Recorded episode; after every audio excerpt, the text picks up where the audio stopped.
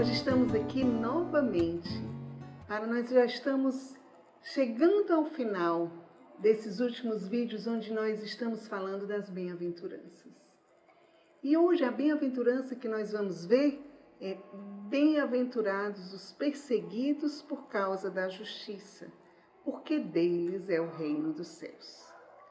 Nessa bem-aventurança é a mesma promessa da primeira bem-aventurança, que fala: Bem-aventurados os pobres em espírito, porque deles é o reino dos céus. E a frase de hoje é uma frase de São Padre Pio, onde diz: A santidade é amar quem nos odeia, quem nos amaldiçoa, quem nos persegue.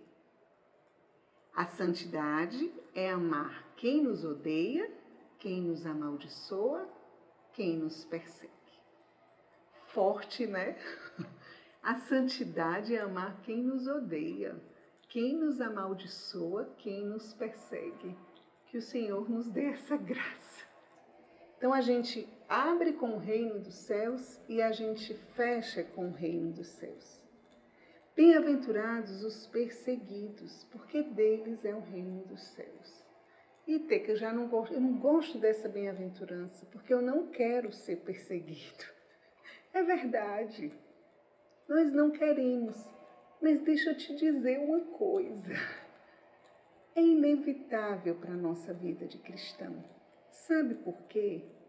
Porque Jesus mesmo prometeu que ele não veio trazer a paz como a gente pensa uma própria família pode ter irmão contra irmão. Por quê?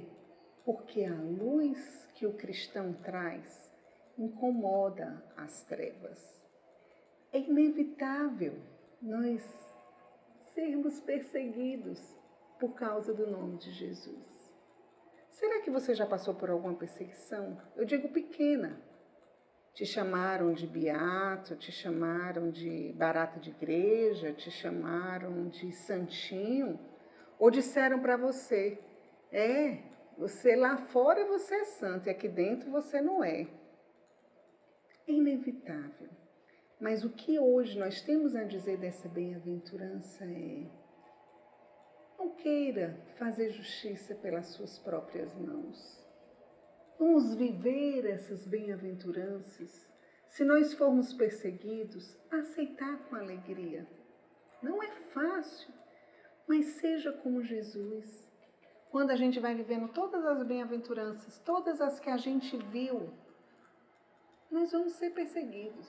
Mas isso o Senhor diz para nós: bem-aventurados os perseguidos, porque deles é o reino dos céus.